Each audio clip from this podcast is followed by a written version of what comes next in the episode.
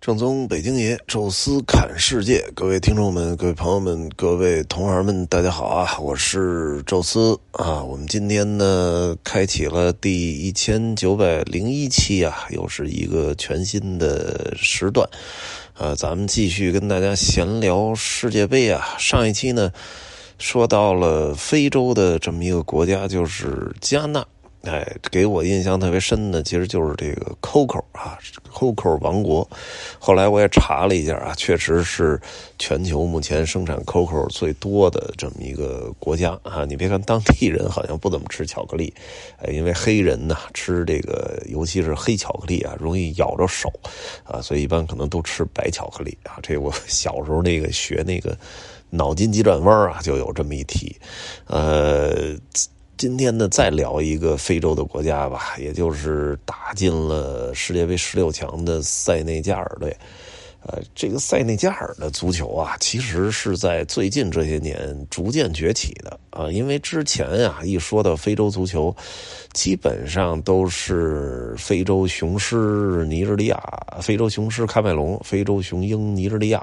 基本就是这两个国家为主啊。其他的国家，大家就轮流参加。但是呢，最近这些年，塞内加尔参加的也真不少。而且呢，还逐渐踊跃出来一些很牛的足球明星啊，就比如说像之前的什么西塞啊，什么迪乌夫、迪奥普，什么马内等等等等吧，这些个都是属于塞内加尔的球员。而且呢，这帮踢的还相当的不错啊，就是速度好、爆发力强，而且技术啊什么的还挺好的啊。所以在这个整个的世界足坛，塞内加尔成为了一个。不可忽视的力量啊！这个其实也能解释了，哎，为什么人家塞内加尔就这个打进了十六强啊？因为这次，呃，亚洲球队啊，包括非洲球队啊，表现还都不错啊，尤其是这个，呃，亚洲球队啊，当然非洲的像。这个这个摩洛哥和塞内加尔也都晋级了啊，这个真的很不容易。呃，塞内加尔这个国家的名字啊，就源于它境内的一条河，这条河呢叫塞内加尔河，而这条河的名字其实也是殖民者给起的。最早啊，葡萄牙的探险家啊来到塞内加尔啊，这个其实不太难啊，因为塞内加尔啊是在西非的最西边。面向太平洋，正好是整个非洲大陆啊该拐弯的那个位置，啊，那到这儿呢，其实就是我们玩那大航海时代有一个地儿叫绿角啊，基本就是这个位置。哎，当时的殖民者上岸之后，看到一些当地的土著人，就问啊，说这条河叫什么名字？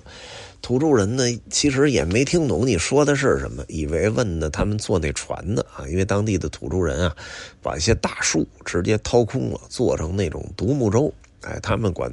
这种独木舟呢叫塞内加啊。那哎，说你问这船啊，这船叫塞内加哦，他以为这河呢，所以就用这个。土著人发音的这个独木舟的名字塞内加尔啊，命名了这条河啊，后来也形成了这个国家啊，塞内加尔。国家不大啊，足球踢的确实是不错啊。另外一个更为重要的比赛啊，虽然说本国人参与的很少啊，但是呢，知名度特别的高啊。这个还要说到塞内加尔的首都啊，叫。达喀尔，哎，一说达喀尔，马上就能反映出来了。这个一个呃，非洲的一个土著部落包着头的那么一个 logo，呃，据说呢，最早啊是由一个法国的一个一个赛车手，呃，在撒哈拉大沙漠这个参加比赛的时候迷路了，就接受了当地的一个土著部落的帮助。啊，给了他吃的呀、水呀什么的，帮他找了路线，哎，最终呢，成功的找回了路线之后，完成了比赛。哎，他呢就觉得，哎，这种比赛真的特别有意思啊！不但呢在于这种在沙漠当中努力的寻找方向啊，摒弃那些高科技的东西，完全就凭人的直觉，还有开车的经验技术，以及呢就是找当地的一些部落问路啊什么的。然后同时呢，呃，这个还可能会遇到各种各样的危险啊，沙漠里的什么各种毒虫啊什么的，哎，所以这个其实才是很有意思的啊。大家呢不但要比赛，而且呢遇到一些困难也要同心协力的互相帮助，哎，所以这个达喀尔的拉力赛呢就已经不光是说更高、更快、更强了，还包含了探险。包括了团结、友谊等很多很多的内容和精神内涵，所以呢，就成为了全球每年特别关注的这么一个比赛。之所以叫达喀尔啊，是因为它的这个呃比赛的起点是在法国的首都巴黎，而终点呢就设在塞内加尔的首都达喀尔。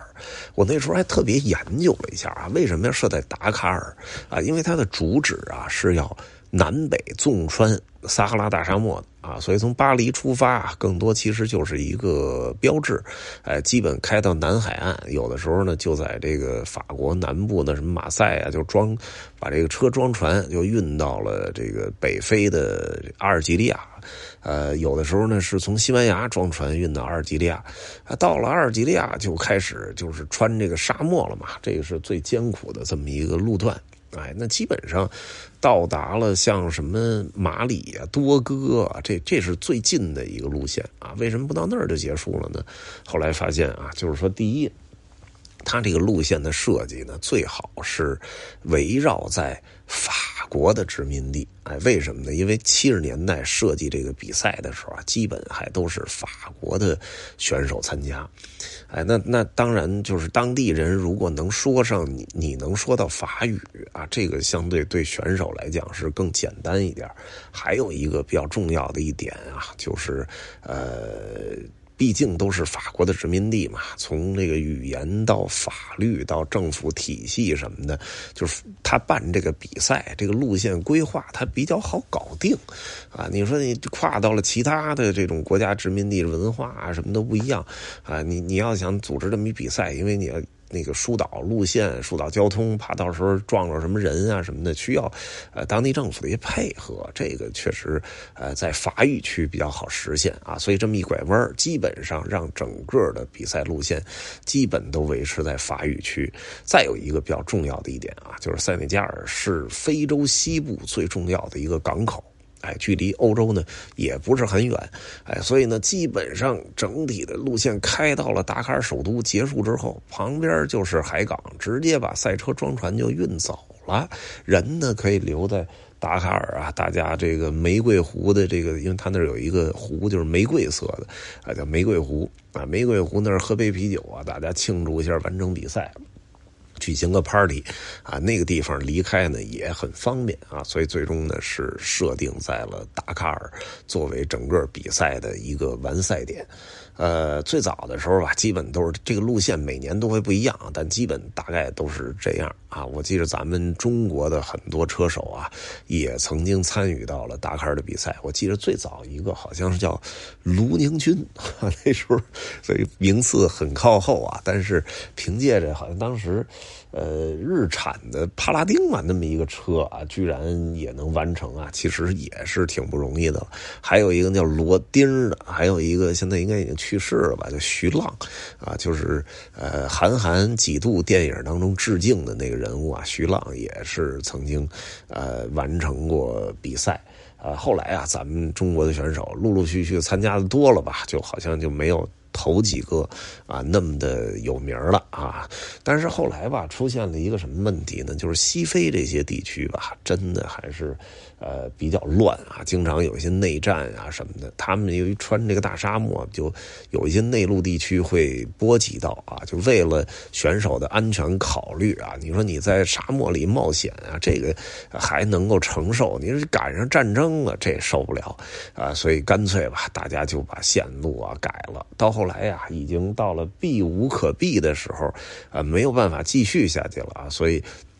来陆续说就到其他的地区去选择路线，呃，一度啊，这个曾经挪到过南美洲啊，什么智利啊这附近去做这个比赛啊，后来头一阵好像还在沙特阿拉伯啊，也是这种大沙漠啊进行比赛，哎，但是甭管是到哪儿去搞这个比赛。啊，这个比赛一直都叫达喀尔拉力赛啊，所以这个名字啊是属于塞内加尔首都的，也就是这个拉力赛的终点。就好像每一次完成比赛吧，他们都能到玫瑰湖去喝杯啤酒这个样子啊，所以达喀尔这个城市还是给我留下了无尽的想象。希望吧，未来有机会啊，能够真正的呃组织一个西非的旅游，就像我们提到的什么喀麦隆吃吃大虾呀，加纳呀去尝点 COCO 啊，到马里去看看那个著名的尼清真寺啊，然后到。达喀尔的玫瑰湖畔，咱们也喝杯啤酒啊，从那儿就坐飞机离开啊，应该也是一个比较充满这个冒险的，而且。很小众的这么一个旅行啊啊，好了啊，塞内加尔呢，今天呢就跟大家简单的聊到这儿吧。后面呢，我们还会陆陆续续的跟大家把这个这次参加世界杯的呃非洲的几个国家都跟大家聊两句吧。那剩下的其实就剩下北非的两支球队，呃，一个呢是突尼斯，一个摩洛哥。啊，突尼斯其实咱们第一集啊就提到过两句啊，但是说的比较少啊。那我们可以再给拓展的聊一聊啊。然后摩洛哥啊，后边可以重点的说一说啊。这期呢就先说到这儿，有什么想说的，欢迎大家在音频下面多多的留言、点赞、评论、支持、转发啊。同时呢，也欢迎大家多投月票啊。呃，听众群也欢迎大家多多的交流，微信搜索“宙斯”微信号的六字汉语拼全拼，加我之后呢会邀请。您进群，也欢迎大家关注我们的喜马拉雅的另外一个音频节目《宙斯侃欧洲》啊！这一期就说到这儿，咱们下期再见。